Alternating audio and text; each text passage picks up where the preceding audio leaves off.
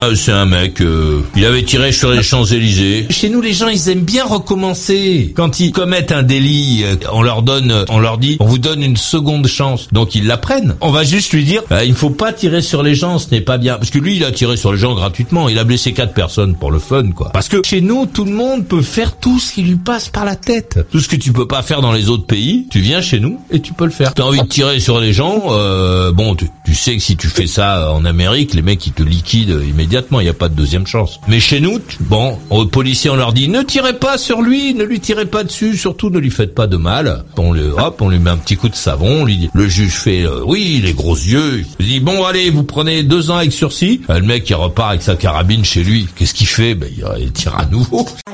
Ah, tu n'es pas d'accord? Viens vite. Alors, tu vas là, je te prie. Ajoute maurice.usa, maurice.usa sur Skype.